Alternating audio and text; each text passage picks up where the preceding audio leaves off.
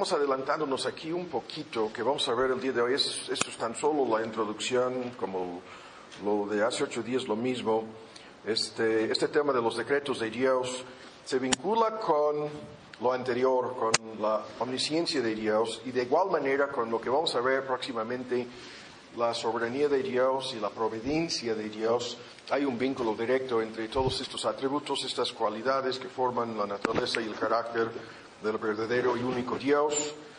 Y lo que vamos a hacer el día de hoy es introducir en una forma abreviada este concepto de los decretos, como vamos a ver, es tan profundo y, veremos eh, en relación con lo que mencioné sobre la soberanía y la providencia divinas que hay muchas, muchísimas controversias, dudas, cuestionamientos, objeciones, incluso eh, en un momento dado acusaciones que surgen en contra de Dios en relación con, con estos temas y por, por lo tanto vamos a ir poco a poquito tratando de salir de dudas eh, en un sentido y viendo las aplicaciones pertinentes, ¿no? En, en relación con, con nosotros. Ahora la lectura aquí en Isaías, ¿ya lo tienen? Y estamos en su capítulo 46, la lectura en el versículo 9. Acordaos de las cosas pasadas. Y la fórmula normalmente en la versión antigua, en donde se encuentra la palabra siglo, se, se refiere a la eternidad. Desde eh, el tiempo más allá del el comienzo, el principio, en el, en el Génesis 1.1, desde el siglo, desde la eternidad, porque yo soy Dios y no hay más. Y nada hay y la, la traducción aquí es muy interesante, semejante a mí, a mí semejante, el orden invertido, ¿no? Del hebreo en, en nuestra versión antigua, nada semejante a mí.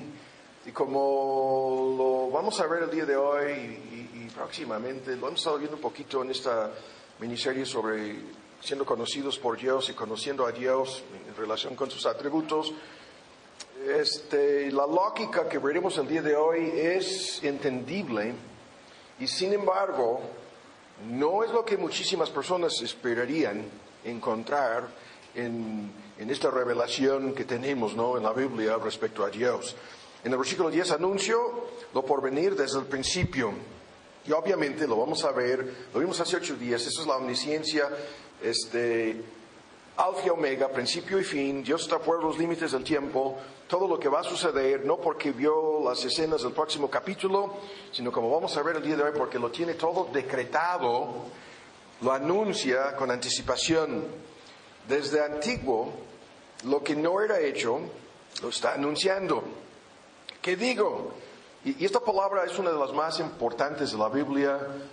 Se traduce consejo. Muchas versiones optan por la palabra pacto, que también es una parte de lo que llamamos el pacto de gracia. Mi consejo, y, y en, esa, en esa mini palabra consejo, es el mismo argumento en Romanos 9, en Efesios lo vamos a ver, es, es entre las tres personas de la divinidad, este, hay un plan, ¿no? En relación con la historia humana, la historia de nuestro mundo y la vida de cada persona. Mi consejo permanecerá. Bien, permanecerá, ¿no? Y como vamos a ver, la misma palabra decretos que saca a mucha gente de onda, es algo, no es simplemente Dios decretando algo que pudiera o no suceder, es Dios determinando lo que va, lo que va a hacer, lo que va a pasar. Mi consejo, podríamos poner aquí la palabra mi decreto, o mis decretos plural. Mi decreto permanecerá, haré todo lo que quisiere. Luego vienen una, una lista de ilustraciones sobre el reino animal, este, la ave, ¿no? Desde el oriente y tierra lejana, desde ese lugar al varón de mí. Ven, y aquí hay una persona identificada aquí como el varón. No vamos a discutir su identidad aquí, es un modismo que, que se refiere a, en, en un sentido genérico a la persona que sea. Algunos encuentran aquí una referencia al Mesías.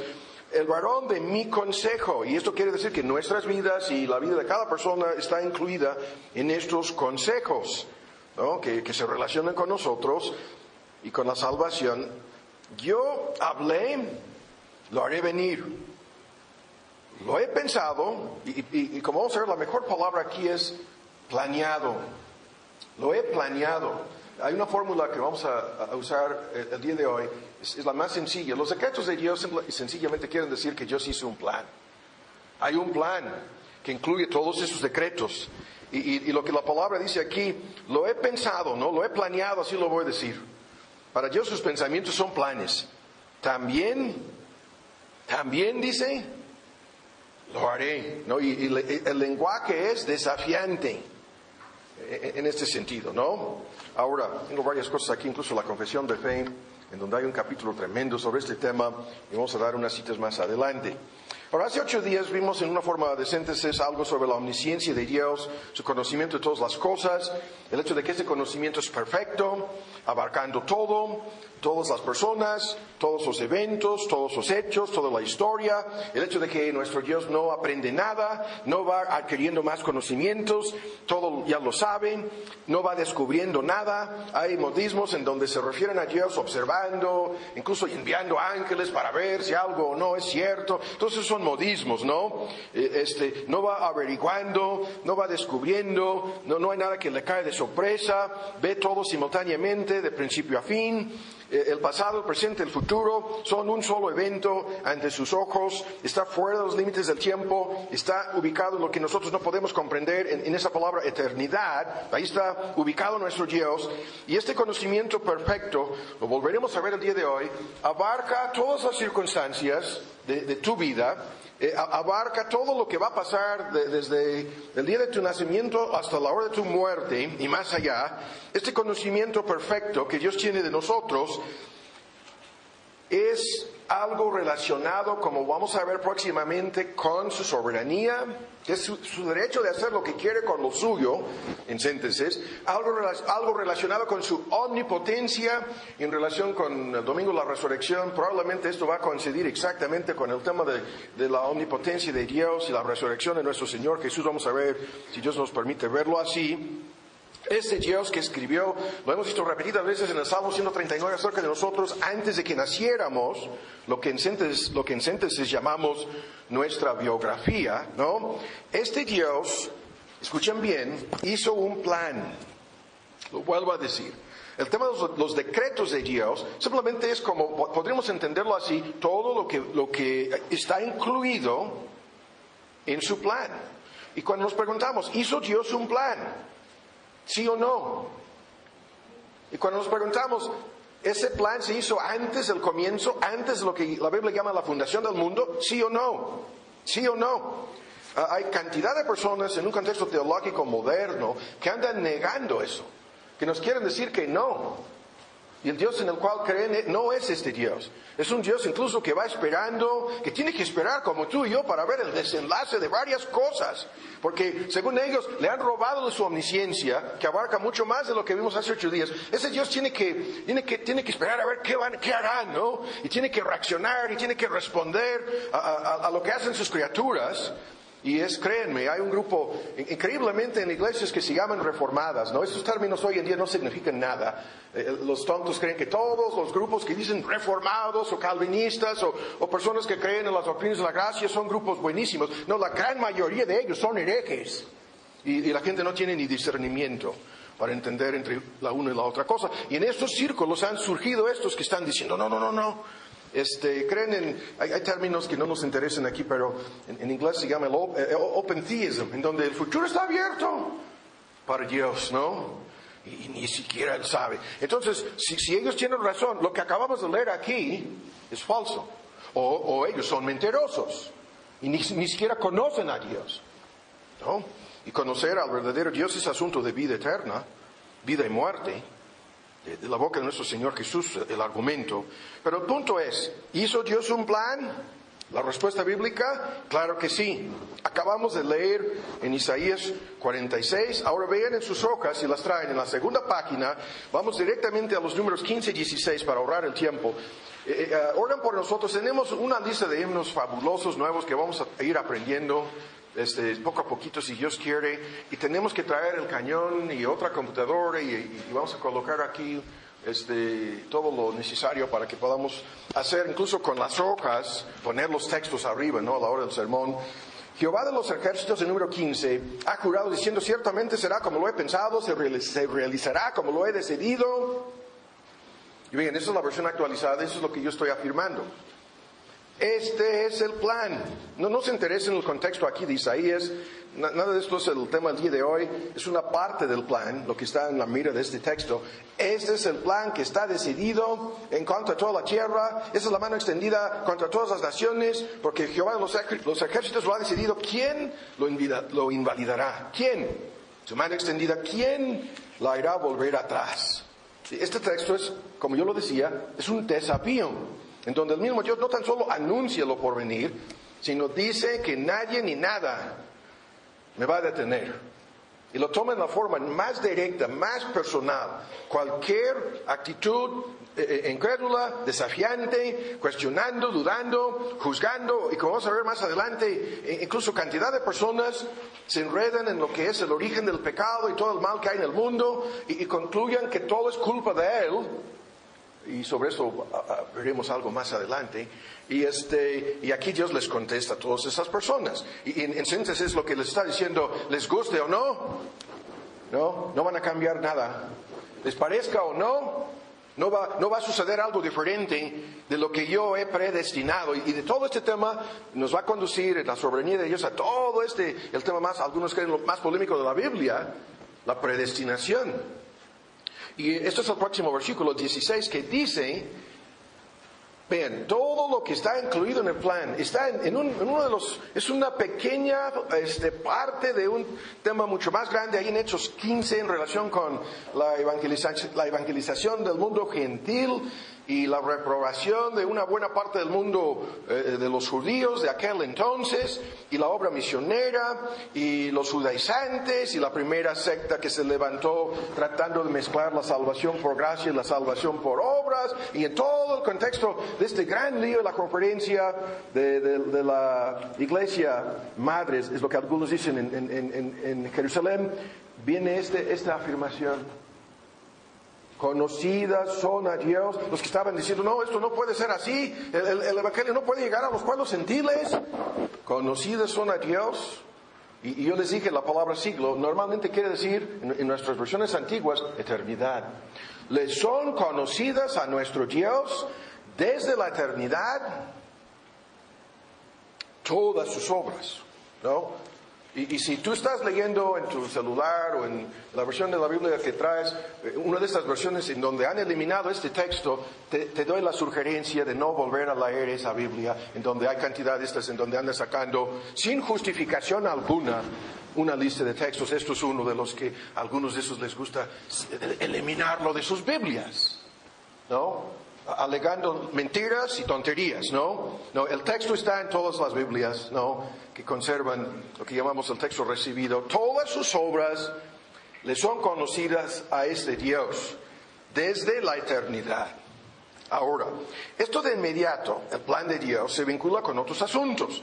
El hecho de que hay el propósito de Dios en todo lo que hace es el eje central del plan. ¿Cuál es el propósito de Dios? Su propia gloria. Eso es un tema que ya vimos antes, lo volveremos a ver. El mundo no es teocéntrico, es lo que muchos dicen, es antropocéntrico. Y si es antropocéntrico, entonces dicen, Dios no puede hacer nada así.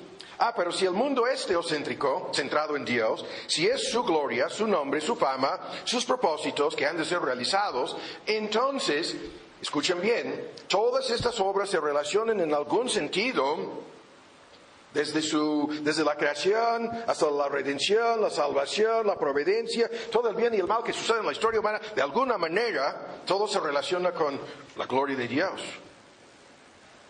Y eso es el, el- el punto quizás de, de mayor controversia en, en muchos círculos, hasta cristianos hoy en día, en donde no están de acuerdo con eso. Entonces les decimos a todos estos, no te gusta, este, tú puedes ir y, y- y tú puedes este, hacer tu propio mundo, lo vimos hace poco en el instituto, a, tu manera, a tu gusto, y, y- y buscando tu gloria, si lo puedes hacer, hazlo. Pero si no, estás atrapado en el mundo de Dios, entre comillas digo atrapado, ¿no? Y este Dios tiene en mente una tremenda lista de propósitos, todos los cuales se vinculan con su propia gloria. Y esto no tan solo es así, no tan solo es, hu- humanamente hablando, razonando, es algo lógico, sino es algo fijo. Lo vuelvo a decir, este es su consejo, esto es su propósito, este es su plan. ¿Hizo Dios un plan? ¿Sí o no? Es, este plan teocéntrico, sí o no, centrado en Él, sí o no. ¿Es este plan, este, es un plan fijo? ¿Es este plan algo ya? La palabra predestinado, fijo, cabe aquí, sí o no. ¿Está, está llevando a cabo Dios este plan? Obviamente, él, mismo lo está diciendo aquí, de manera desafiante, sí. Es lógico, es razonable que el Dios eterno, el Dios omnisciente, el, Dios autosuficiente, el Dios inmutable, el Dios soberano, es, es lógico que ese Dios hiciera un plan, ¿no? Y en ese plan vienen sus decretos, que son cosas predeterminadas que tienen que suceder en el tiempo en la historia del mundo, en la historia humana, incluso como vamos a ver en la historia de tu vida. Y, en nuestra confesión de fe, escuchen lo que dice el capítulo sobre este asunto. Desde la eternidad, eh, por el sabio y santo consejo de su voluntad, Dios ordenó libre y inalterablemente, ven el lenguaje, voy a cambiar el lenguaje, Dios decretó libre, ¿qué es esto? La palabra decreto es tan fuerte y, tan útil aquí, porque ahí se, trata de nadie ni nada se metió de por medio del asunto. En el, argumento apostólico sobre esto, ¿quién fue su consejero?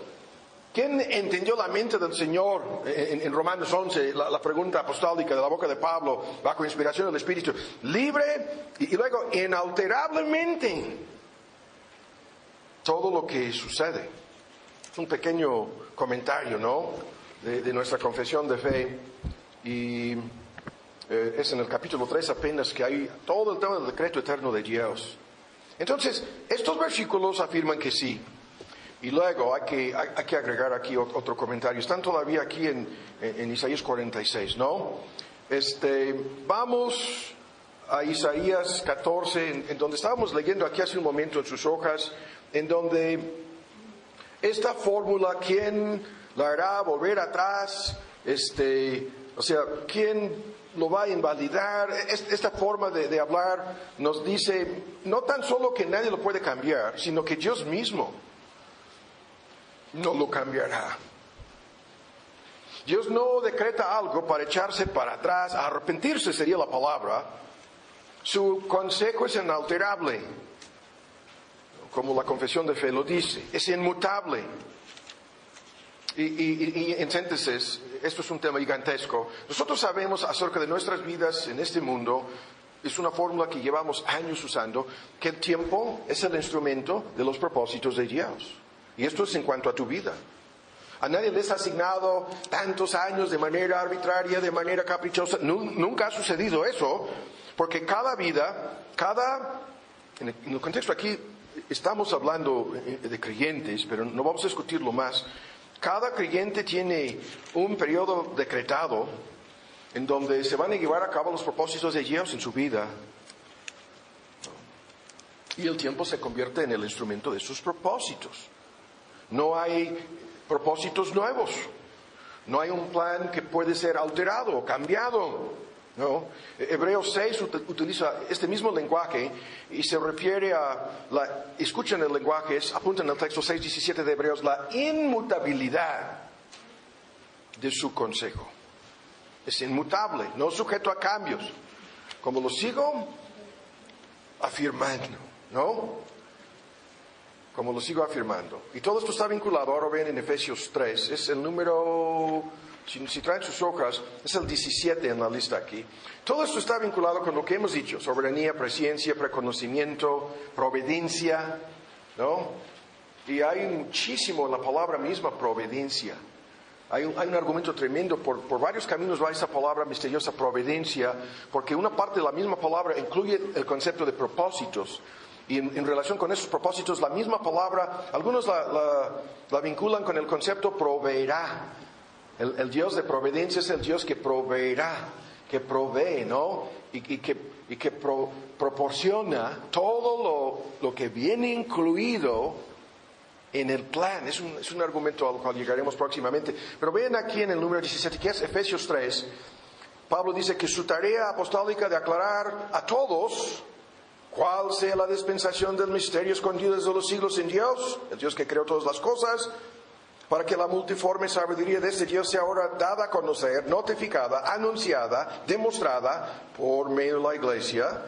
A los principados y potestades son las criaturas inteligentes que habitan el universo en la dimensión paralela, paralela espiritual, que son ángeles, este, buenos y malos, este, elegidos y caídos, a ellos esta multiforme sabiduría de, Dios, a ellos este misterio escondido desde los siglos, a ellos este plan ¿no?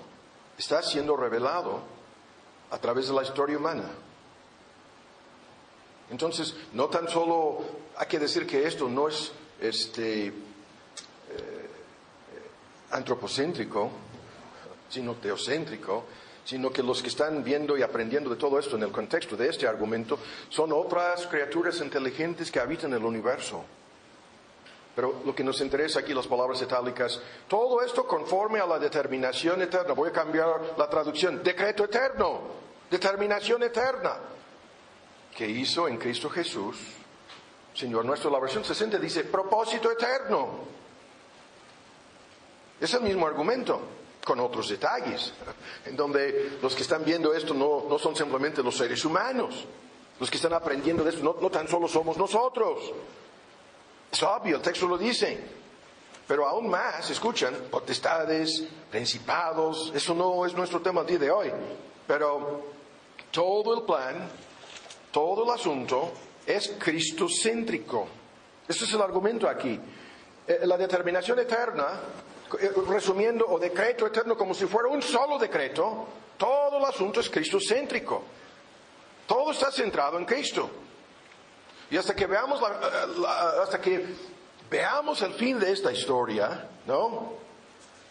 No, no, veremos en, en, toda su plenitud esta tremenda realidad. Ahora, ahora buscan en el Salmo 2 en el Salmo 2. Aquí mismo, mientras que buscan en el Salmo 2, voy a, voy a seguir leyendo aquí en, en, Efesios, en donde hay otros comentarios que una parte de este asunto es de, de, resumir toda la historia, de reunir todas las cosas en Cristo en el primer capítulo de Efesios. En la dispensación del cumplimiento de los tiempos, cosas en el cielo, cosas en la tierra. Escuchen, en relación con el misterio de su voluntad y beneplácito que se propuso en sí mismo, este Dios que hace todas las cosas conforme a este consejo o propósito o decreto de su voluntad, todos estos argumentos están en Efesios 1, tan solo de paso estoy este, haciendo referencia a, a esta parte del tema. Ahora en el Salmo 2, aquí vemos lo mismo. Salmo 2, la lectura del versículo 6. Yo empero he puesto mi rey. El contexto aquí es la rebeldía cíclica a lo largo de la historia, culminándose en una catástrofe final, a la hora final de la historia del mundo. Pero yo he puesto mi rey sobre Sión, ¿no? Monte de mi santidad. ¿Y quién será este rey? Yo publicaré el decreto aquí anticipando todo lo que estamos diciendo. Dios habla de este decreto. Todo el asunto está centrado en este decreto. Jehová me ha dicho, mi hijo eres tú, yo te engendré hoy. Esto es una referencia a quién. Pídame, te, te daré por heredad las gentes, las posesión, este, por posesión tuya. Estas gentes son los pueblos gentiles y todos los términos de la tierra. Los quebrantará con vara de hierro, como vaso de alfarero, los desmenuzarás. ¿Qué es esto? Es el mismo tema de manera profética, ¿no? Hay un decreto en el texto, centrado en una persona misteriosa que se llama mi hijo, ¿no? Yo te engendré hoy. Sin discutir aquí todos los misterios sobre la doctrina de la Trinidad, esto tiene que incluir a fuerzas la encarnación de nuestro Señor Jesús, que se celebra supuestamente, ¿no? En la época navideña. Y, y este es el que es el, el heredero de todo, y que todas las posesiones son suyas ya por ese decreto, todos los términos de la tierra, ¿no? Y, y, el tema aquí es aún más fuerte, porque incluye su dominio final sobre el universo entero, cada rodilla doblegándose, cada boca confesando el señorío de esta persona tan misteriosa. En el Salmo 110, siéntate a mi diestra hasta que ponga a tus enemigos por estrado de tus pies. La cita de Hebreos 1 del Salmo 110. En, en, en 1 Corintios 15 es menester que esta misma persona reine hasta poner a todos sus enemigos por debajo de, de sus pies. Y, él mismo, toda potestad me ha sido dada en el cielo, en la tierra, por lo tanto, ir, predicar el Evangelio eh, a todas las naciones. Los decretos de Dios son cristocéntricos, están relacionados con Cristo, con su obra salvadora, mesiánica, con su salvación, con los que han de ser alcanzados, con los que han de ser redimidos, los que han de ser rescatados, la catástrofe de la caída. Esta determinación eterna, o el pacto de gracias, lo que algunos prefieren decir, es, algo que nadie pensaría que está sucediendo.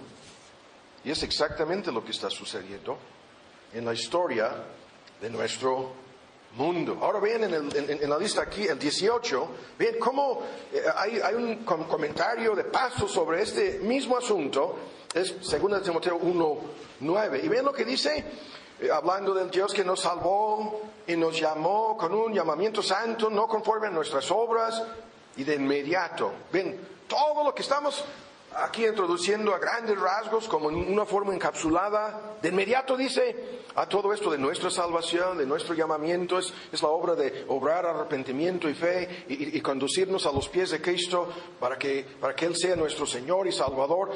Todo esto no es antropocéntrico, sino es conforme a un propósito suyo. Es un propósito propio de Dios. Es un propósito centrado en la gracia de Dios. Ven el lenguaje, en su gracia. Y, y, esta gracia, al mencionar de inmediato el favor inmerecido, porque merecemos lo contrario, esta gracia nos fue otorgada, nos fue dada en Cristo Jesús. ¿Cómo y cuándo? Antes del comienzo del tiempo. El Padre le prometió a su Hijo un pueblo que sería suyo. Un pueblo, ¿no? En, en, síntesis, compuesta de personas de todas las naciones de la tierra. En los argumentos en el Apocalipsis, eh, dos veces de todas las naciones, de todas las este, razas, tribus, la palabra en Apocalipsis 7, de todas las lenguas. Y, y, luego eh, estaban delante del trono y el argumento lo hemos escuchado muchas veces, es cada grupo lingüístico, político, racial, social, lingüístico, ¿no? Y están ya en el cielo, eso ya es la historia, esto ya se completó, ya se realizó y están en su presencia como su pueblo, conforme a lo que el Padre le prometió. Y, y, ven cómo nuestro Señor Jesús habló de esto. Buscan en Juan, su Evangelio, su capítulo 6, repetidas veces estas doctrinas en relación con el plan de salvación, lo que llamamos las doctrinas de la gracia, están en una forma directa reveladas en, en el Evangelio según Juan y en, uno, en, en algunas de las declaraciones más conocidas. En Juan 6, ¿ya lo tienen? Veamos aquí, de, de la boca de Cristo, su comentario. ¿Lo, ¿Lo, tienen? En... Espérenme, yo no lo tengo. En Juan 6, en 37, dice esto. En el contexto, personas que no creían han visto todo esto y no creen en mí, ¿no? Este, aunque habiendo visto pruebas indiscutibles, siete milagros que son réplicas en, en un sentido de, de los milagros originales de la creación, lo vimos en el instituto, y aún no creen en mí. Ah, pero eso no importa porque 37, todo lo que el Padre me dio vendrá a mí. Y al que a mí viene, no lo echo fuera. Y hay un gran argumento en, en, relación con este punto y el consejo eterno de manera crítica, como si fuera, como si fuera un lenguaje en donde se está ocultando algo. Todo lo que el Padre me dio. ¿Cuándo es que el Padre le dio? Son personas. El, el lenguaje es inclusivo en relación con estas personas. Es un, es un, modismo aquí. Cada una de las personas que el Padre me entregó, que me dio, ¿cuándo le fueron dadas estas personas? En un plan. Vean en el 17 de Juan, el capítulo 17 de Juan. Tenemos que apurarnos. 17 de Juan. Otro ejemplo de lo mismo. 17. El primer versículo, estas cosas habló Jesús, levantados los ojos al cielo, dijo, Padre, la hora llegada, glorifica a tu Hijo para que también tu Hijo te glorifique a ti. Y, de inmediato, este mismo tema, de inmediato se mete de por medio. Esto antes del Getsemaní, antes de la cruz, esto es la, la más discutida, comentada oración de la cual tenemos la narración bíblica, como le has dado potestad sobre toda carne. ¿Cómo es? ¿Cuándo le fue dado ese poder sobre toda carne? ¿Y por qué? Ah, lo, da por sentado. Me ha dado el poder absoluto sobre cada ser humano, toda carne humana, toda la raza humana está en la vista del comentario. Pero ¿para qué? Para que dé vida eterna a todos los que le diste. Y esta, fórmula, ¿cuántas veces al final de- de- del versículo 4, eh, este, he acabado la obra que me diste? ¿Cuál obra? ¿No? En 6, he manifestado tu nombre a los hombres del mundo que me diste. ¿Cuándo le fueron dados estas personas? En 7, han conocido eh, que todas las cosas que me diste son de ti y las palabras que me diste y este argumento, ¿cuándo le fue, le fue comisionado entregar estas palabras? ¿No? Y en el 9, no ruego por, por el mundo, ¿no? No ruego por ellos, por, por los que me diste. No, no estoy rogando por la salvación de todo el mundo. Esto nunca va a suceder, sino por los que me diste. Por los que me diste. En 11, a mitad del versículo, los que me has dado, guárdalos. Y, y tremendas peticiones están aquí en la famosísima oración, cada una de las cuales se vincula con lo que nosotros estamos comentando aquí. Un plan. ¿no? Que, forma el, eje central de todos estos secretos de Dios. Y hay muchas personas en muchas iglesias hasta el día de hoy, incluso iglesias que creen en esto, incluso hay una, hay una advertencia en nuestra con- confesión de fe. Muchos dicen que no debemos hablar de estos temas, que no debemos hablar de estas cosas. Que eso es tan profundo y tan difícil de entender y tan complicado. Es lo que nos dicen. Ah, Entonces, ¿por qué hablaba Cristo de estas cosas? ¿Por qué hablaba Pablo de estas cosas? ¿Por qué hablaba constantemente Dios de este tema? Que, nos contestan, ¿no? ¿Y por qué decía Pablo, soy limpio de la sangre de todos? En su, su discurso de despedida ante la iglesia en Éfeso, soy limpio de la sangre de todos, porque no he rehuido de anunciaros todo el consejo de Dios. La respuesta a los que dicen que no debemos hablar de esto es, entonces, eh, ¿quisieran quitar todo esto de sus Biblias? No sé. La respuesta es que no podemos ser fieles a Dios, no podemos ni siquiera entender la salvación, ni el plan de salvación, ni la historia humana, ni nada acerca de, de lo que Dios dice que son sus decretos, si no hablamos de esto. No podemos entender su omnisciencia, no podemos entender aspectos de su, soberanía, menos su providencia, menos ni siquiera cómo tú, y yo hemos, llegado a ser convertidos a Cristo. De tal modo que podemos contestar a estas personas y lo que les tenemos que decir es esto. Que si no quieren hablar de esto, lo que, lo que queremos saber es por qué. Ah, dicen que es peligroso, que puede confundir a los ingenuos. No, no, yo no creo que su, su argumento este, este, tiene validez. Yo creo, yo creo lo contrario. Yo creo que, si negamos los decretos de Dios, estamos negando a Dios. Yo creo que si guardamos silencio sobre esto, estamos siendo infieles a Dios. ¿Qué tipo de Dios sería si no hiciera todo conforme a un plan? ¿Qué tipo de Dios sería si no hiciera todas las cosas en conformidad con sus propósitos? ¿Qué tipo de Dios sería? Entonces, sería completamente arbitrario, completamente caprichoso. Sería un Dios, no, no, no, no, eh, eh, esto de si es mi voluntad, no, no tiene nada que ver con si te voy a dar o no lo que me estás pidiendo, esto no tiene nada que ver. Sería entonces un Dios caprichoso, arbitrariamente, podría decirte sí hoy y no mañana. Podría arrepentirse. Sí, podría cambiar sus planes, podría cambiar sus propósitos, podría verse obligado a cambiar. Y podría ser manipulado entonces. Y eso es el Dios en el cual creen todas las sectas sin excepción. Ese es el Dios sobornado, ese es el Dios chantajeado, ese es el Dios que hace cosas como un tipo de cambalache en todo lo que sucede. Ese es el Dios en el cual todos aquellos mentirosos que predican su evangelio de prosperidad es cada otro domingo la más reciente fórmula para doblegar, poner contra la pared, forzar el asunto, para que Dios haga la voluntad de ellos. Lo andan manipulando, sobornando. Esa es la forma en que la mayoría de la gente piensa que van a llegar al cielo, sobornando con sus obras, con su dinero, con lo que...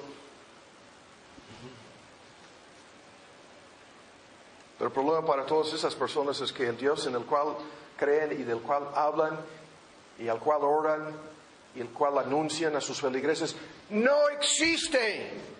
Ese Dios no existe, salvo en la imaginación de ellos. Nada más. Nuestra confesión de fe, otra vez, Dios desde la eternidad, por el sabio y santo consejo de su voluntad, decretó inalterable y libremente todo lo que sucede.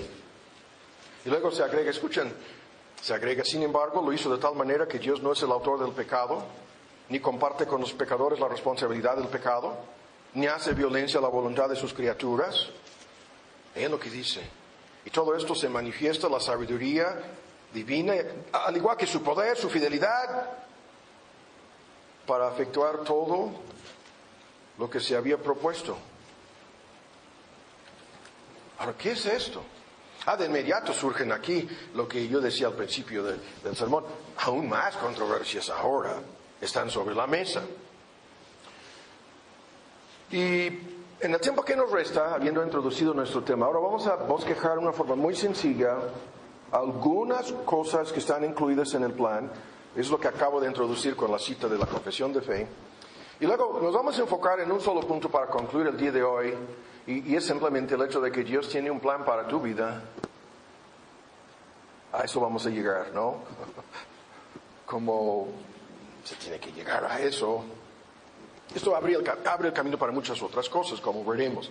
Ahora, Dejamos la introducción para ahora bosquejar de una forma muy sencilla algunas de las cosas que están incluidas en este plan.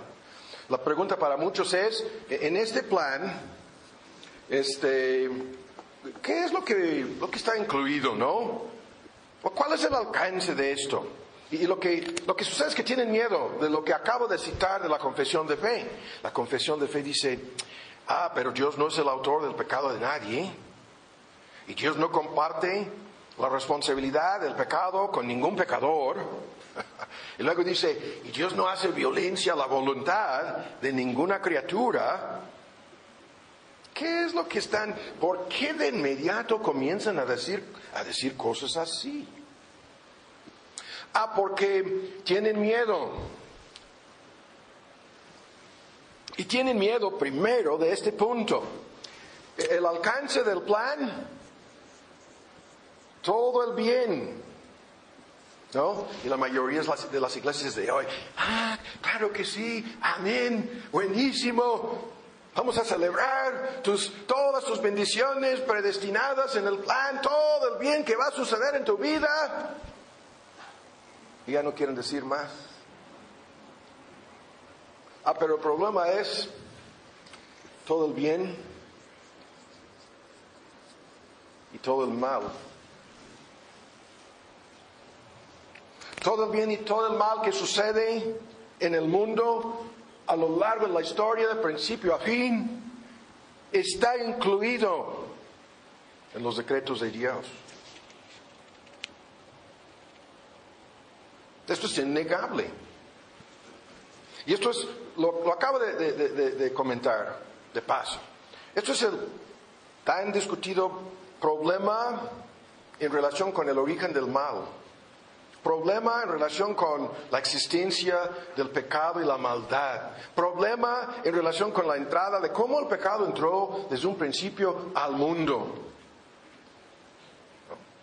Y piensan, no, si tú vas a incluir todo el mal en estos decretos o plan, de inmediato hay, un gravísimo problema aquí. Porque eh, termina simple, simple, sencillamente como culpable Dios termina como en algún sentido cómplice Dios. Y el día de hoy no vamos a desenredar por completo eh, este tema, simplemente vamos a ir planteando el argumento. Es un hecho innegable que Dios pudiera haber impedido la entrada del pecado al mundo, que Dios pudiera haber evitado que el pecado existiera como tal. Es igualmente innegable el hecho de que Dios decretó que el pecado entrara al mundo. Esto lo estamos afirmando. Y esto hay un ejemplo clásico que es el más discutido. La caída de Adán y Eva es el más discutido ejemplo clásico de esto. ¿Sabía Dios de antemano que caerían Adán y Eva, sí o no? ¿Sabía de antemano lo, que harían en el huerto de Edén al volverse desobedientes a su mandamiento, a su prohibición? ¿Sí o no? ¿Sabía Dios no tan solo que caerían en pecado, sino sabía Dios cuáles serían las consecuencias de sus pecados? ¿Sí o no? ¿Tenía Dios la capacidad de evitar eso? ¿Sí o no? No lo evitó. No lo evitó. Dios de mil maneras pudiera haber evitado todo esto. No, no necesitaban ni siquiera mil maneras para evitar nada. Dios pudiera haber impedido desde un principio la caída de Satanás. Lo vamos a discutir el día de hoy, no lo hizo. Dios pudiera haber impedido que Satanás tuviera acceso al, al huerto de Edén para acercarse a la mujer y confundirla. No lo impidió. Dios pudiera haber impedido, protegiendo a Eva, que Satanás lograra su propósito con ella. No lo hizo, no, lo hizo Dios. Y, hay, hay, eso es otro gran tema aquí. Dios pudiera haberlos exterminado a Adán y Eva desde entrada. Los pudiera, los pudiera haber exterminado de la faz de la tierra para empezar de nuevo. En vez de permitir su caída y luego este, imputar a toda la raza humana las consecuencias de su pecado. ¿Dios pudiera haber evitado todo esto? Claro que sí. No lo hizo. Ahora, escuchen bien, en, en este punto estamos detenidos, no lo vamos a resolver a detalle el día de hoy, pero escuchen estos puntos. Hay una distinción necesaria aquí en relación con los decretos de Dios y lo que, lo que vamos a usar aquí es un lenguaje fácil, espero que sea fácil de entender. Los decretos que se llaman negativos y positivos o permisivos, ¿no? Los decretos permisivos de Dios se relacionan con el mal y el pecado que hay en el mundo. Y esto comienza con lo que estamos resumiendo, la caída de Adán y Eva hasta todos los demás pecados. Hasta lo vamos a ver aquí en un momento, la, traición de Judas, ¿no? Y, hasta todos los demás pecados que han sido cometidos a lo largo de la historia humana están en el decreto de, lo que llamamos decretos negativos permisivos, en donde Dios permite, eh, vean lo que estoy diciendo aquí, lo, veremos dentro de poco sobre la providencia, Dios permite que, que el hombre demuestre lo que es. Dios permite que el diablo haga una tremenda demostración de, quién es, ¿no? Dios permite que sus enemigos por un tiempo sigan en su rebeldía, como si pudieran derrotar a su creador, claro que sí. Dios permite que los hombres y los ángeles caídos cometan actos pecaminosos que expresan su misma naturaleza caída. Ahora busquen en el Salmo 76. Y el mismo Dios dice que Él va limitando gobernando, controlando. Hay muchas palabras aquí. Una palabra Dios limita, gobierna, dirige, controla estos pecados dentro de límites predeterminados. El Salmo 76, por favor.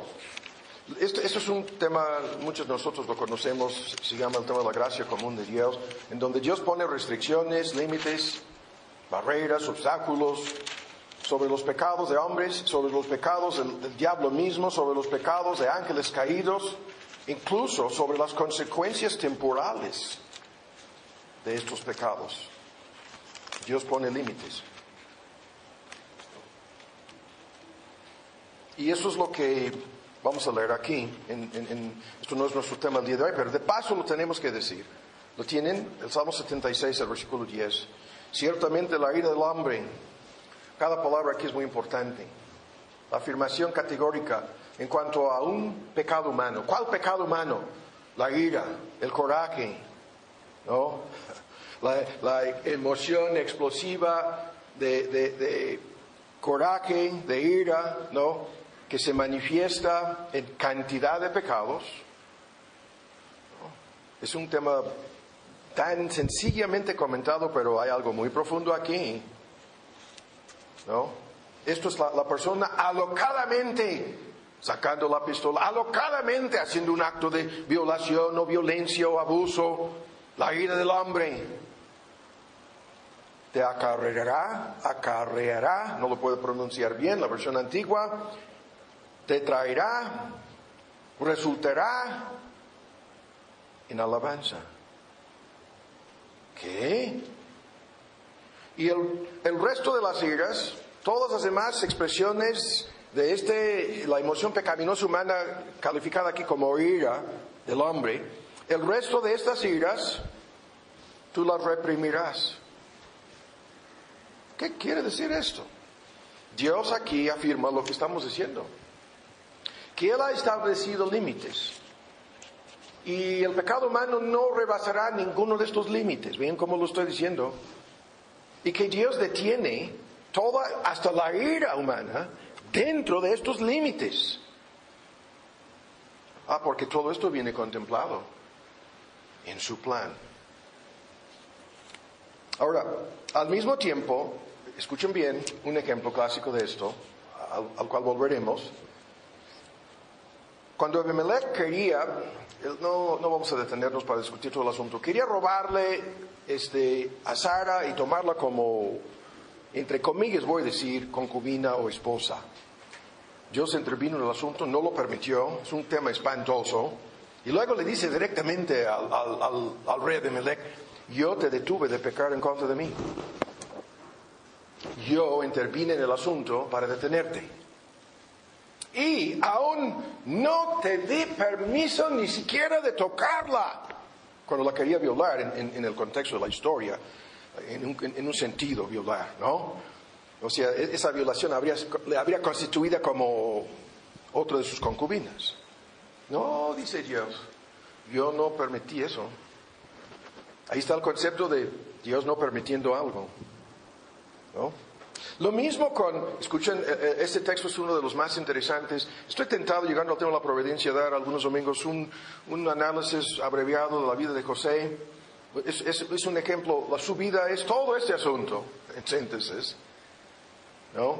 Y termina la historia en el Génesis 50 de la boca de José. Vosotros le, le vendieron, primero trataron de matarlo, luego lo vendieron, luego lo abandonaron, luego pasaron 20 años engañando y mintiendo a su papá, a su papá sobre lo que pasó y, otras cosas. Vosotros pensasteis mal contra mí. ¿Ven ahora lo que dice? Todo el mal. Ustedes planeaban, pensaban, efectuaban muchísimo mal en contra de mí.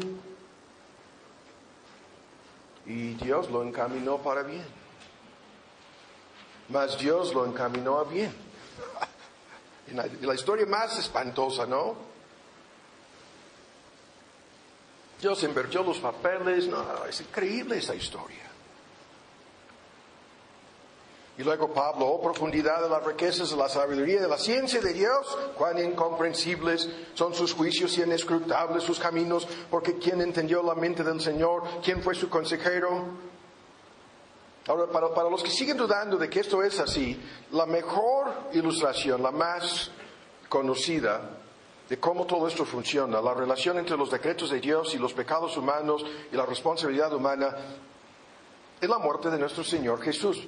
Vean en, en la lista de textos aquí, eh, los comentarios son suficientes. Desde cualquier perspectiva, cuando hablamos de todo el mal, lo que le hicieron a nuestro Señor Jesús resulta ser el crimen más vil, más grande, inconcebible, inconcebible este crimen, increíblemente pecaminoso, jamás cometido por los hombres. Y sin embargo, no existe duda alguna de que la crucifixión de Cristo y todo lo que esto involucraba, todos los sucesos combinándose, para, para realizar ese crimen. Fue algo decretado por Dios. Fue algo predestinado por Dios. Fue algo predeterminado por Dios. Y del crimen más vil, horrible, concebible posible en la historia del universo, salió el bien más grande posible para nosotros, nuestra salvación. Parecido a lo que decía José a sus hermanos. Y todos los actores en el drama, desde Judas hasta los judíos y sus líderes religiosos y todos los demás cómplices en el crimen, todos y cada uno de ellos, todos actuaron libremente. Acabamos de citar la confesión de fe diciendo, no, Dios deja que actúen libremente. Todos fueron actores, escuchen, voluntarios, voluntarios en el, en el crimen, en el pecado. Ninguno de ellos fue obligado, ninguno de ellos fue forzado. Y sin embargo, permanecieron todos responsables por lo que hicieron como cómplices. Vean los textos aquí. En la lista son 19, 20 y 21 en la lista. Lucas 22, el Hijo del Hombre va, según lo que hace, eh, de inmediato nuestro tema. El Hijo del Hombre va, según lo que y, la traducción sería, ya está determinado, ya está decretado, ya está en el plan, ya está predestinado la cruz. Las profecías mesiánicas, Isaías 53 siendo la más fuerte, decían eso. Todo lo que ah, hay un gran bien que vendrá desde el mal más grande jamás cometido en la historia, todo va según lo que está determinado. Y de inmediato hay de aquel hombre por quien es entregado. Ese hombre er, era Judas. Luego en Hechos 2.23, Hechos 2.23, a este Cristo entregado, y otra vez nuestro tema, entregado a manos de los judíos, a manos de Pilato, a manos de las autoridades, por determinado consejo. Yo, yo pondría decreto y providencia de Dios. Pero ustedes lo prendieron, ustedes lo mataron, por manos de los inicuos ustedes lo crucificaron. La predicación de Pedro aquel día de Pentecostés les dice todo el bien que, que les estoy anunciando, la salvación que viene de esto, ah, pero todo el mal que se efectuó. Vean el lenguaje. Él fue entregado, ¿no? En los múltiples, algunos llegan hasta, en un sentido, alegan hasta cinco tipos de juicios ilícitos que fallaron en todo esto, por determinado consejo y providencia de Dios. Todo esto sucedió. Ustedes son los meros, meros culpables. En, el siguiente Hechos 4, ven, otra vez, ¿cuántas veces lo mismo? Verdaderamente se juntaron en esta ciudad, Jerusalén se juntaron en contra de tu santo Hijo Jesús, el Mesías, la palabra técnica, el ungido, ¿no? Se juntaron en esta ciudad y ven, hay una lista de acusados. Herodes, Poncio Pilato. Y, se agrega aquí, porque ahí estaban presentes en la época de la Pascua, proselitos del judaísmo, del mundo gentil, o sea, gentiles paganos, ex paganos convertidos al judaísmo, que se congregaban con los gentiles, cantidad de gentiles estaban presentes cuando esto sucedió, todos estaban ahí dando su consentimiento, dando su voz, uniendo sus voces en contra de Jesús. Y luego pone al final, y los pueblos, serían tribus de Israel. Todos estos cómplices y culpables, sí, pero para hacer lo que tu mano, vean el lenguaje, lo que tu mano, es como si Dios los estuviera llevando a cada uno de ellos como si fueran sus títeres, por su mano.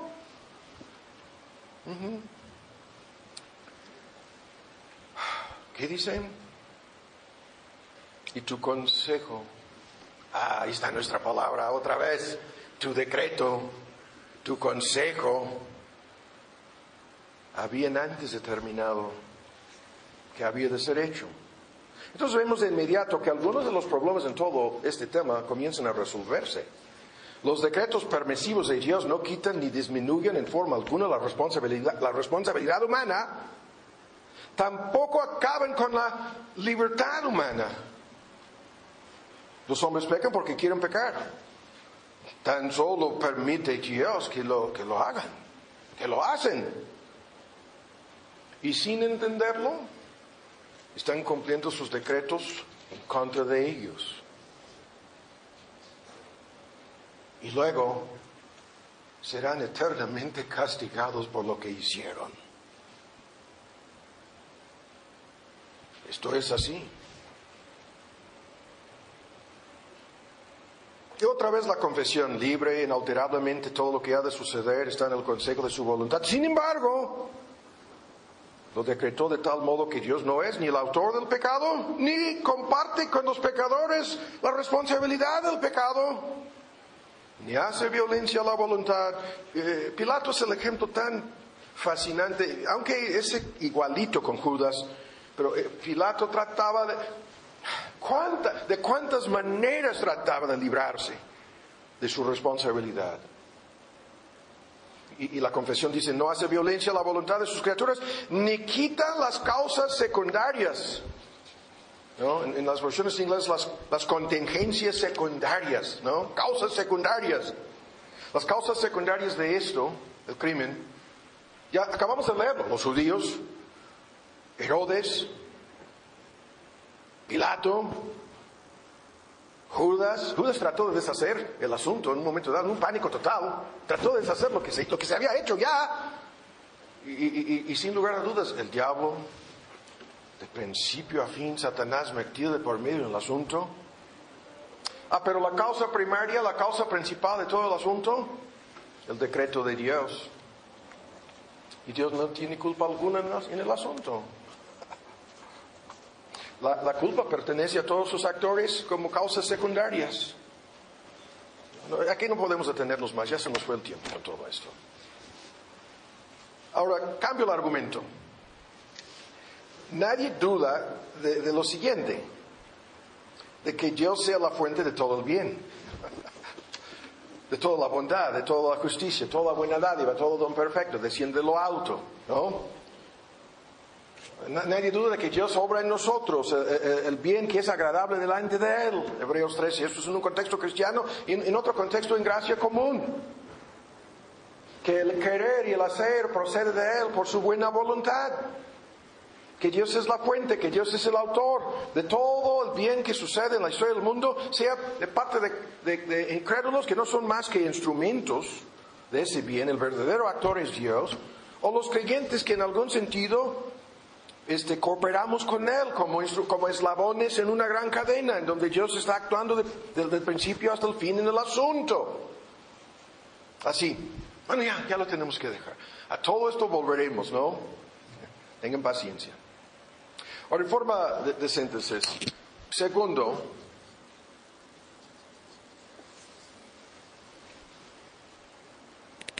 en los decretos de Dios, está la así llamada suerte. Esto, como tiempo se nos fue, lo vamos a ver en la providencia. Escuchen los textos. La suerte se echa en el, este, seno, regazo, más de Jehová es la decisión de ella. Es que, ¿qué, quiere decir ese texto tan discutido en Proverbios? Los dados se echan sobre el tablero, pero del Señor viene toda la decisión. El hombre echa suertes para tomar decisiones, pero el resultado lo determina el Señor. ¿Por qué? Porque la suerte no existe.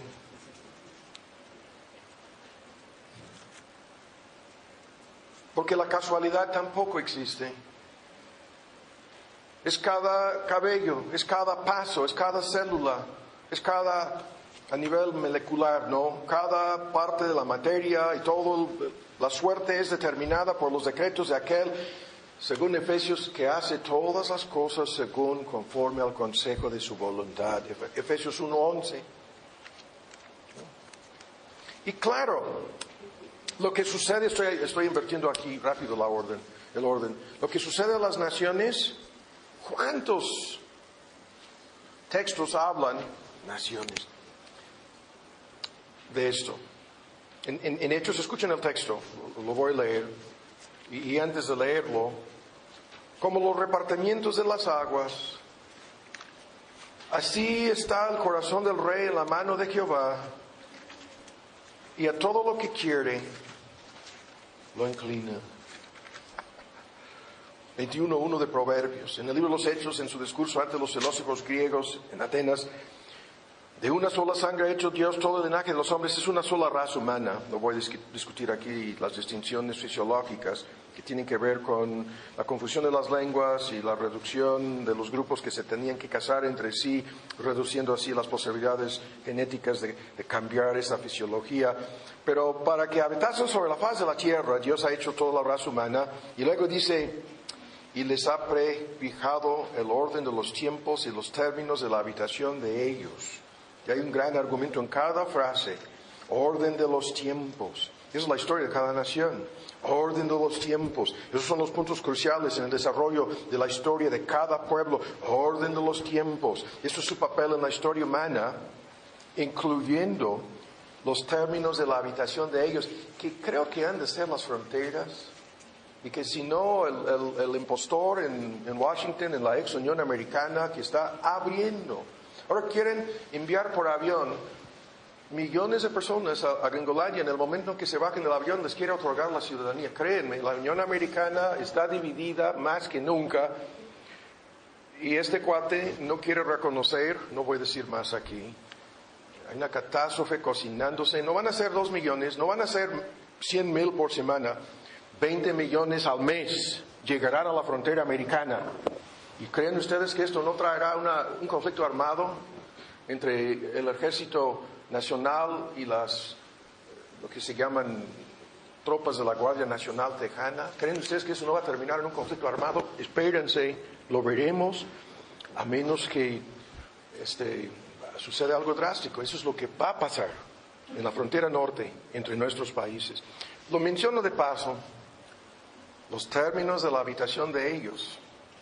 Estos cuates están con bardas y cinco mil soldados rodeando el Capitolio en Washington porque saben que robaron la elección, saben que están descubiertos y saben que el 80% del ejército votó por Trump.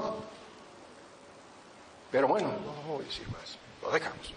Son comentarios de los noticieros de Tomás, no hay más aquí.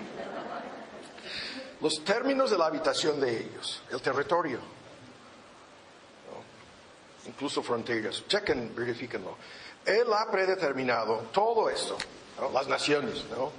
Y esperemos, si Dios lo permite, llegar a lo que habíamos anunciado, eh, cuestiones escatológicas, eventos en relación con el fin del mundo, que quiero que veamos en una forma más resumida, porque nosotros no sabemos el desenlace de la catástrofe que se está cocinando este, en el primer mundo, ¿no? Que para nosotros, si a, a los gringos les da gripa, aquí estamos todos muertos del virus, lo, lo sabemos, ¿no?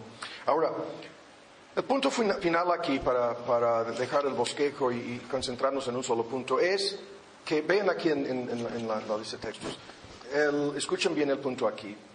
El castigo final de los incrédulos, que es el lago de fuego, el castigo final de los incrédulos forma una parte de los mismos decretos de Dios. Su perdición eterna está incluida esta realidad, la más difícil para, algunas personas. Aunque es tan interesante, esto depende de quién, de quién se trata. Si se trata de Hitler, ah, está bien, que Dios tiene planeado, ya lleva 50 años, ¿no? apenas se están calentando los hornos para Adolfo Hitler. Ah, Está bien, qué bueno, dicen, ¿no? To- de todo depende de quién se trata, el nivel de, de oposición que hay a esto. Pero ven aquí, tres, tres textos finales. Se refiere en Romanos 9 a vasos de ira. El Dios que quiere mostrar su ira y hacer notoria su potencia. Ah, esto es una parte de estos decretos. ¿Quiere mostrar su ira? Si se tratara de que esto se mostrara tan solo con Satanás, estaríamos todos de acuerdo. Ah, pero si se trata de seres humanos incluidos, que se van a, ir, apártense de mí al infierno preparado para el diablo y sus ángeles. Ah, para ellos. Ah, pero si son seres humanos, dicen ya no. Pero este texto habla de seres humanos que son descritos como vasos de ira. Las traducciones van de preparados hasta destinados. Y la muerte aquí es muerte eterna, no es, exterminio ni, ni aniquilación. Romanos 9, 22. Primero Pedro 2, vean, vean, vean este lenguaje. ¿Cuán fuerte es esto? A mitad del versículo, la piedra que desecharon los edificadores, que es Cristo, esta fue esa cabeza el ángulo, el mismo que es el, el, que cumplió todas las profecías mesiánicas que están en, el, en, esos términos crípticos aquí. Cabeza del ángulo, piedra principal. Ah, el mismo es piedra de tropiezo y roca de escándalo. Aquellos que tropiezan siendo desobedientes a la palabra. Es lo que el ángel anunció para eh, subir y bajar. Viene este, ¿no? Aquellos que tropiezan siendo obedientes. Y ven lo que dice. Para esto mismo fueron destinados. ¿Cómo? para eso mismo destinados. Fueron destinados. Y yo quería, hay una lista de cuántos, 15, 20 textos que hablan de esto. Lo tenía planeado verlo hoy, me di cuenta de que no iba a ser posible. Lo dejaremos. Lo veremos, si Dios quiere. Y luego en Judas 1.4, algunos han entrado encubiertamente a, a, la iglesia, los cuales desde antiguo habían sido, ¿qué? Destinados para esta condenación. Se describen como impíos que convierten la gracia de Dios en, un pretexto para pecar, en libertinaje. Creen, no, la salvación es por gracia, no importa lo que tú y yo hagamos. ¿No? El antinomianismo, teológicamente hablando, siempre ha existido desde aquel entonces. Personas se, se infiltraban en las iglesias diciendo eso. No, la salvación por gracia es un tipo de licencia para pecar. Y dice el texto, con eso están negando al único soberano y Señor nuestro, Jesucristo. Y, son destinados. ¿Qué dice el texto? Desde antiguo. ¿Qué, ¿Qué quiere decir desde antiguo? Habían sido destinados por alguien, destinados. Y luego este tema se convierte en, en una película de terror.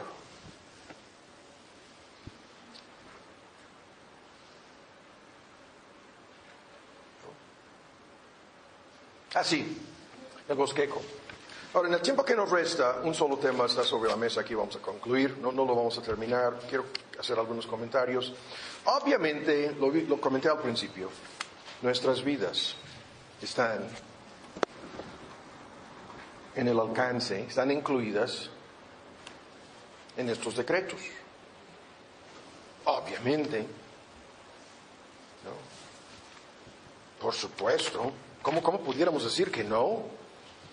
Si todos nuestros cabellos están contados, si cuando eh, íbamos a nacer, en dónde, la lista que conocemos, las circunstancias, los padres, desde la apariencia física, dones, capacidades, clase social, la lista de, elementos en tu historia personal es lo que estamos introduciendo aquí. Y, como esto lo vimos hace poco en la miniserie, que, todavía falta con, terminar la parte sobre los cambios, en nuestra identidad vimos que tenemos una historia individual y personal, de, igual, manera colectiva e, e impersonal, y que nacimos dentro de una historia que no es nuestra, que fuimos enchufados en esta historia, la de nuestra nación, todo lo que pasó antes de tu nacimiento, la de tu pueblo, todo lo que era ese pueblo antes de que tú entras, lo que, lo que era la, familia antes de, que tú llegaras a formar una parte de esa familia, una historia que no, que no, que no, que no te pertenecía y que, que tú no escribiste nada de esa historia, fue escrita antes de que nacieras. Y que llegaste a formar una parte de esta historia llegando a ser más que un adolescente, más que un chamaquito, ya en tu juventud, cuando comenzaste a actuar en forma responsable, comenzaste a formar una parte de, una historia preescrita Y en todas estas historias una tremenda mezcolanza de bien y de mal. Como, como lo sabemos, ¿no? Y, la transformación de esta historia es la obra de la gracia de Dios interviniendo en tu vida para reescribir tu historia. ¿Cómo lo estoy diciendo? Para formar la criatura nueva, salvándote de, de tu- de tus pecados, de, tu culpa, reorientando la totalidad de tu vida, fusionando tu vida con el gran drama de la historia de salvación y la obra de Cristo, fusionando tu vida con, con la vida de Cristo, todo lo que, lo que hemos visto hace poco en esa miniserie. Pero aquí, aquí vamos a detenernos, déjame revisar aquí el reloj para ver si tengo 10 minutos. Esta historia que forma tu identidad está en el plan de Dios, claro que sí. Esta historia incluye toda esta tremenda lista de cosas que están en Eclesiastés 3 y que comienza con tiempo de nacer, tiempo de morir, plantar, arrancar, matar, sanar, destruir, construir, llorar, reír, estar de luto, bailar, abrazarse, abstenerse de abrazar, la lista, esparcir piedras, juntar piedras, todas las cosas, guardar, arrojar, ganar, perder, callar y hablar y termina con amar y aborrecer, guerra y paz. Es un tecnicismo, el, texto lo hemos escuchado tantas veces. Hay épocas, sazones y tiempos específicos y, los límites marcados desde nacer hasta morir.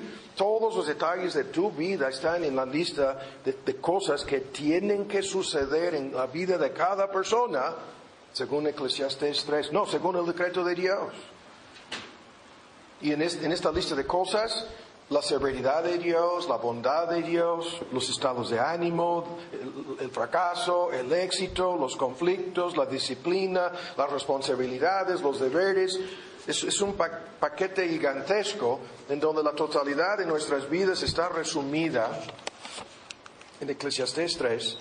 Y, lo que vamos a hacer aquí para concluir es enfocar un solo argumento. Y, y- y vamos a tener un poquito con esto ya. ya ya- vamos a, a continuar con esto, ¿no? Ahora, lo que estamos señalando aquí es lo siguiente, que Dios tiene un plan en sus decretos que incluye tu vida. Si esto no fuera así, no habría llegado a existir. Pero el asunto no es lo que predican en tantos grupos hoy en día, que Dios tiene un plan maravilloso para tu vida. No, esto no es el tema. No, eso es el tema, incluso en muchos folletos evangelísticos, Dios te ama, Dios tiene un plan maravilloso para tu vida. Es lo que dicen. Pero eh, la verdad es, escuchen bien, eh, tu vida está incluida en el plan de Dios. Todo el enfoque cambia aquí. Es el plan maravilloso que Dios tiene para tu vida, esa es la enseñanza bíblica. Yo sé los planes que tengo, todos los que mal citan Jeremías 29. O, no sería cómo tu vida está incluida en el plan de Dios. El enfoque es eh, quién es el actor en el plan. Esa es la pregunta.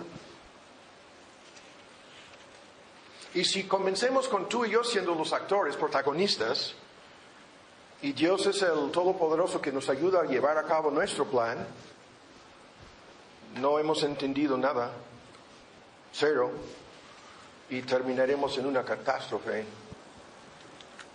Pero si comencemos con Dios tiene un plan, se ha dignado de incluirte a ti, a mí, a nosotros, en su plan. Todo el asunto cambia. De manera radical. Y como lo hemos escuchado muchas veces, este plan es así. No es tu plan. No, todos tus sueños no están en ese plan. Menos tus fantasías. No. No, no están en ese plan. Claro que no. Menos los ídolos de tu corazón. Tampoco. Tampoco. Y eh, lo que vemos en la palabra de Dios, esas tres mil mini o grandes biografías narradas aquí, es que este plan no puede ser, no, puede ser manipulado ni por Abraham y Agar, menos por Sara, menos por Isaú, menos por Jacobo, ni el mismísimo Moisés matando al egipcio logró manipular el plan, menos los hermanos de José, menos el rey Saúl. Hagan su lista. No, lo que vemos en estas biografías es personas chocando con esto, tratando de manipular las cosas a su manera. Y, y eso es una parte crucial cuando hablo del, país de juniors en que nosotros vivimos. Estoy hablando no de personas que vienen de una familia con dinero y que y, ocupan un lugar que no les corresponde porque su familia tiene dinero. No.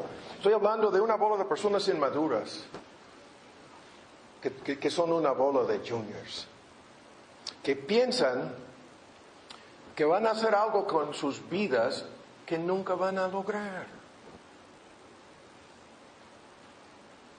De eso estoy hablando. Y, fracaso tras fracaso tras fracaso lo demuestra. Ah, porque el plan para la vida de cada quien no corresponde al plan de vida de ningún junior.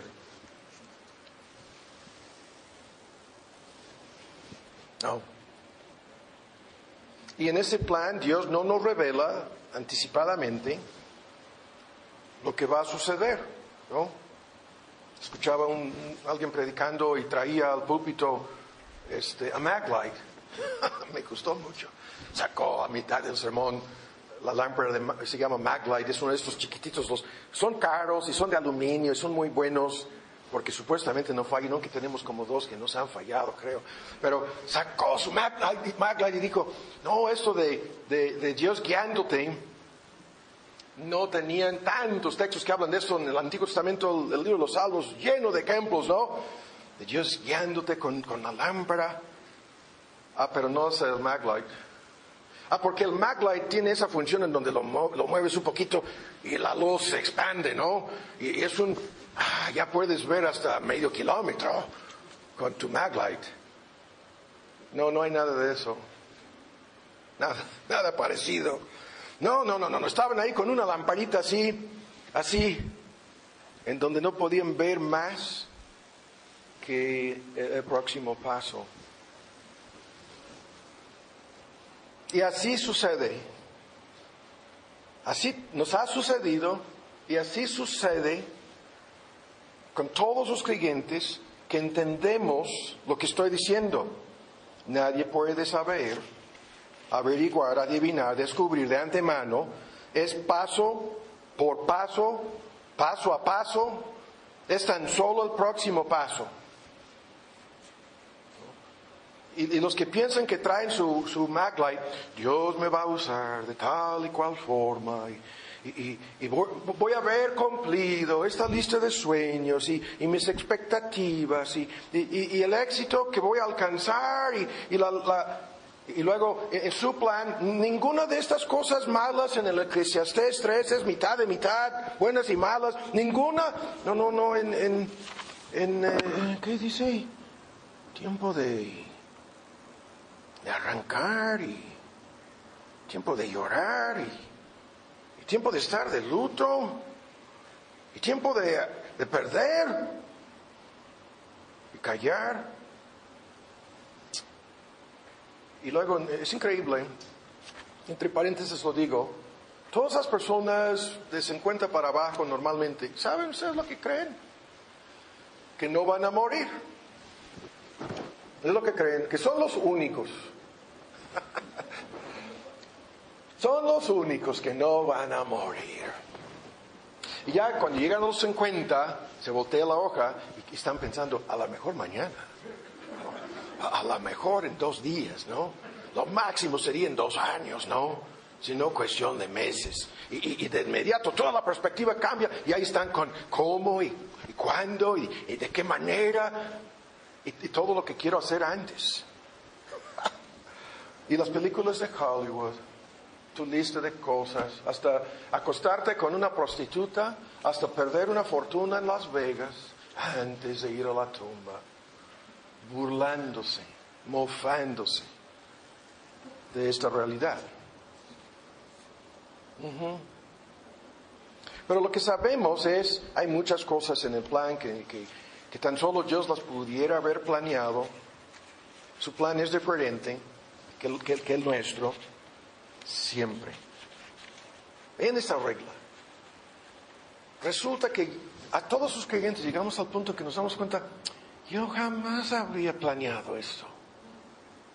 Yo jamás habría soñado esto. Yo jamás habría querido una parte de esto. Ah, pero estaba en el plan. Su plan es diferente. Y, y lo más importante aquí para, para conducirnos a concluir es que este plan es infalible. No puede fallar este plan. Tú y yo podemos meternos en cantidad de problemas, lo hemos escuchado muchas veces, esto es la- en todas las biografías. An- andamos buscando a alguien que no se metió en problemas. David se metió. Jacobo, Salomón, ahí vamos. Lot, estamos buscando, a. Ananías y Zafira. Seguimos buscando. ¿no? Algunos te- terminan con tan solo Pablo. Es un gran debate. Tan solo algunos ayudantes del apóstol Pablo, eh, de, de los, de los demás apóstoles, quizás tan solo Juan. ¿Quiénes son los que no se metieron en gravísimos problemas por no seguir muy de cerca el plan de Dios para sus vidas? ¿Y por qué Dios en su plan permite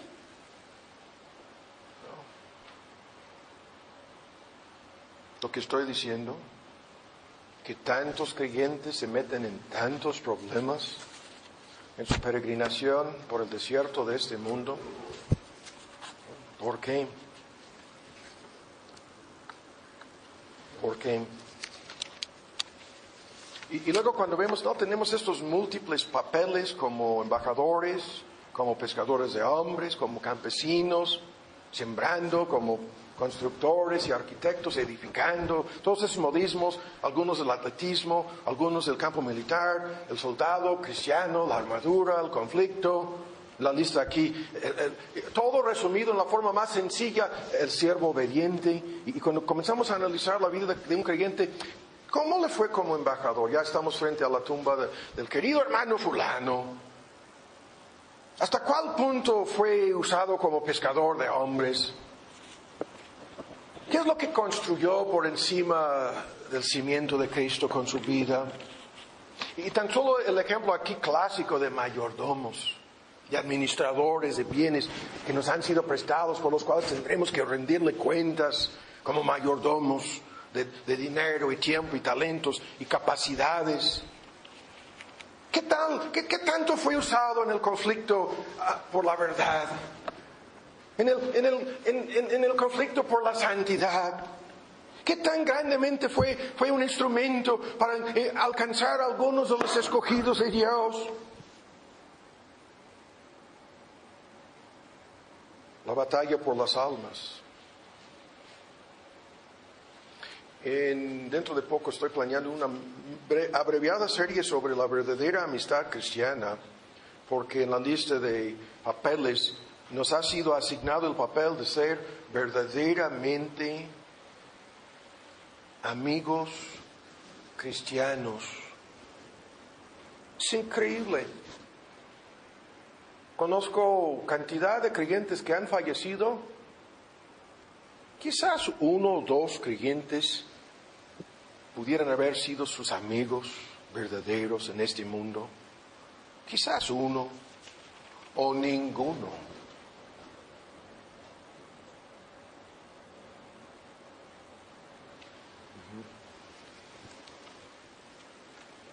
Y esta evaluación, ¿no? estamos comentándolo hoy en el camino, en el transcurso del año pasado hasta ahora, conocemos de una lista de creyentes que han muerto. De ambos lados de la frontera, en distintas circunstancias. Nos llegó hoy en la mañana la noticia de una hermana en Gringolandia que falleció. Y decíamos, qué bueno para ella. Y a la vez sabemos que esta hermana se metió en gravísimos problemas en la última parte de su peregrinación por este mundo. Más grande de edad que nosotros. Se metió en gravísimos problemas. Y eso nos dio mucha tristeza.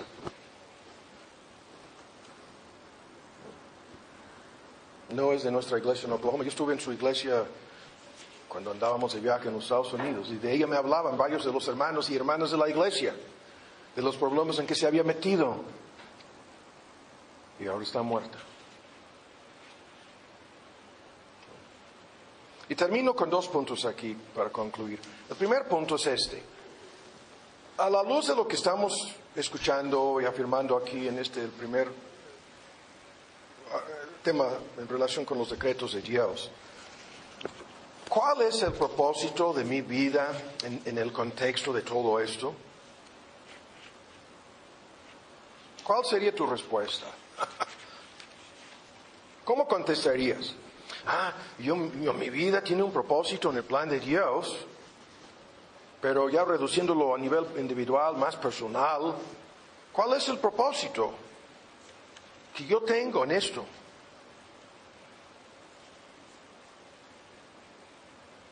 ¿No? Y es por, ese lado que en la toma de decisiones es increíble, ¿no? Cantidad de personas van a tomar una decisión X sobre tal o cual cosa. Este, este asunto ni siquiera está sobre la mesa ni siquiera sobre la mesa. Si esta hermana se alejó de su iglesia porque hubo un cambio de pastor y se enojó con el nuevo pastor y la tuvieron que quitar la membresía. Hace tres años, dos años y medio, dos años quizás. Y se alejó de, cantidad de personas que le amaban. Una hermana negra incluso de la raza negra, muy querida por mi esposa Lisa. Y cuando no nos pusimos del lado de ella, como que se, se quiso enojar con Lisa. ¿Cómo tomó una decisión así? Es lo que pasó. Increíble. Pero un ejemplo más de lo que estoy preguntando aquí. ¿Cómo tomó esa decisión? ¿Por qué? Algo no le gustó acerca del nuevo pastor. Nada más. Nada más. Y usó un pretexto absurdo para irse. Y ahora está muerta.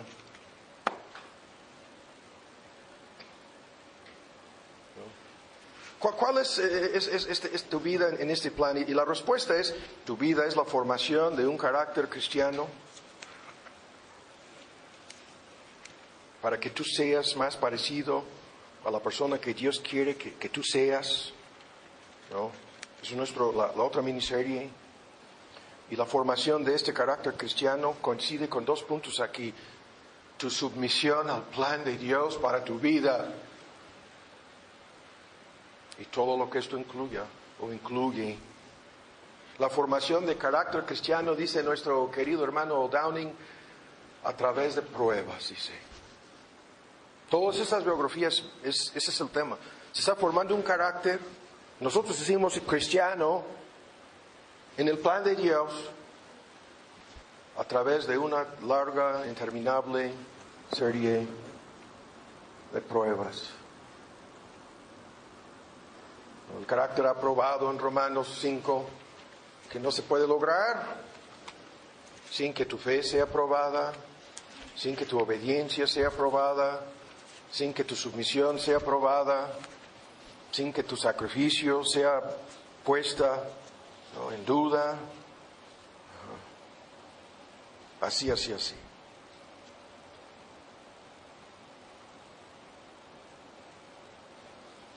Y la perseverancia, que a lo largo de tu vida cristiana, va probando y formando tu carácter para que tengas alguna semejanza el tema aquí es gigantesco, lo hemos comentado muchas veces, pero en medio de todo esto, un- una de las pruebas que no puedo dejar fuera, quiero decir dos cosas, sigo diciéndolo.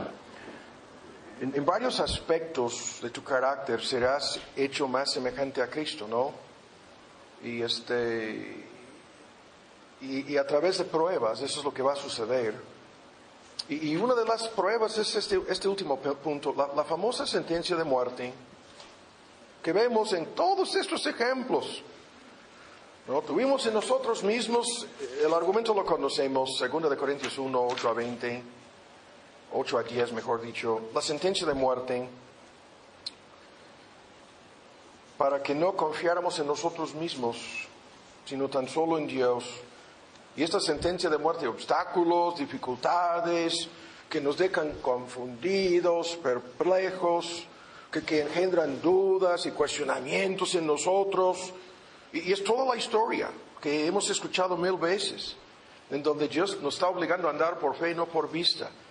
Es José, serás ensaltado por encima, prácticamente al trono del imperio más grande del mundo. Y de inmediato ven, es- eh, lo, lo quieren matar, luego lo venden como esclavo, luego falsamente acusado de, de haber intentado violar la esposa de Potifar. La acusación. No, este hombre me atacó.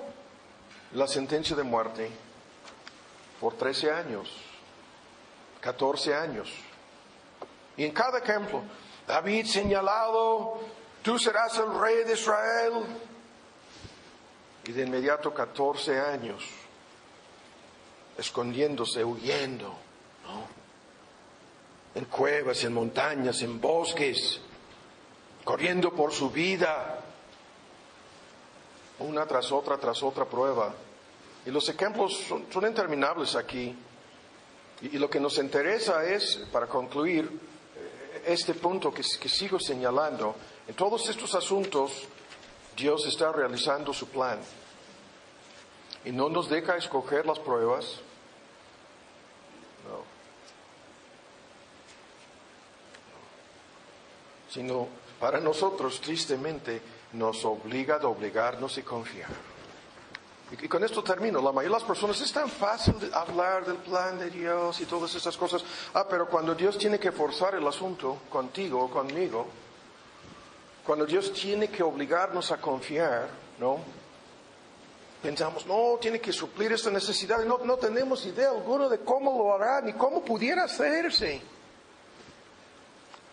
Porque si pudieras ver o si tuvieras una idea, no tendrías que confiar y no aprenderías nada.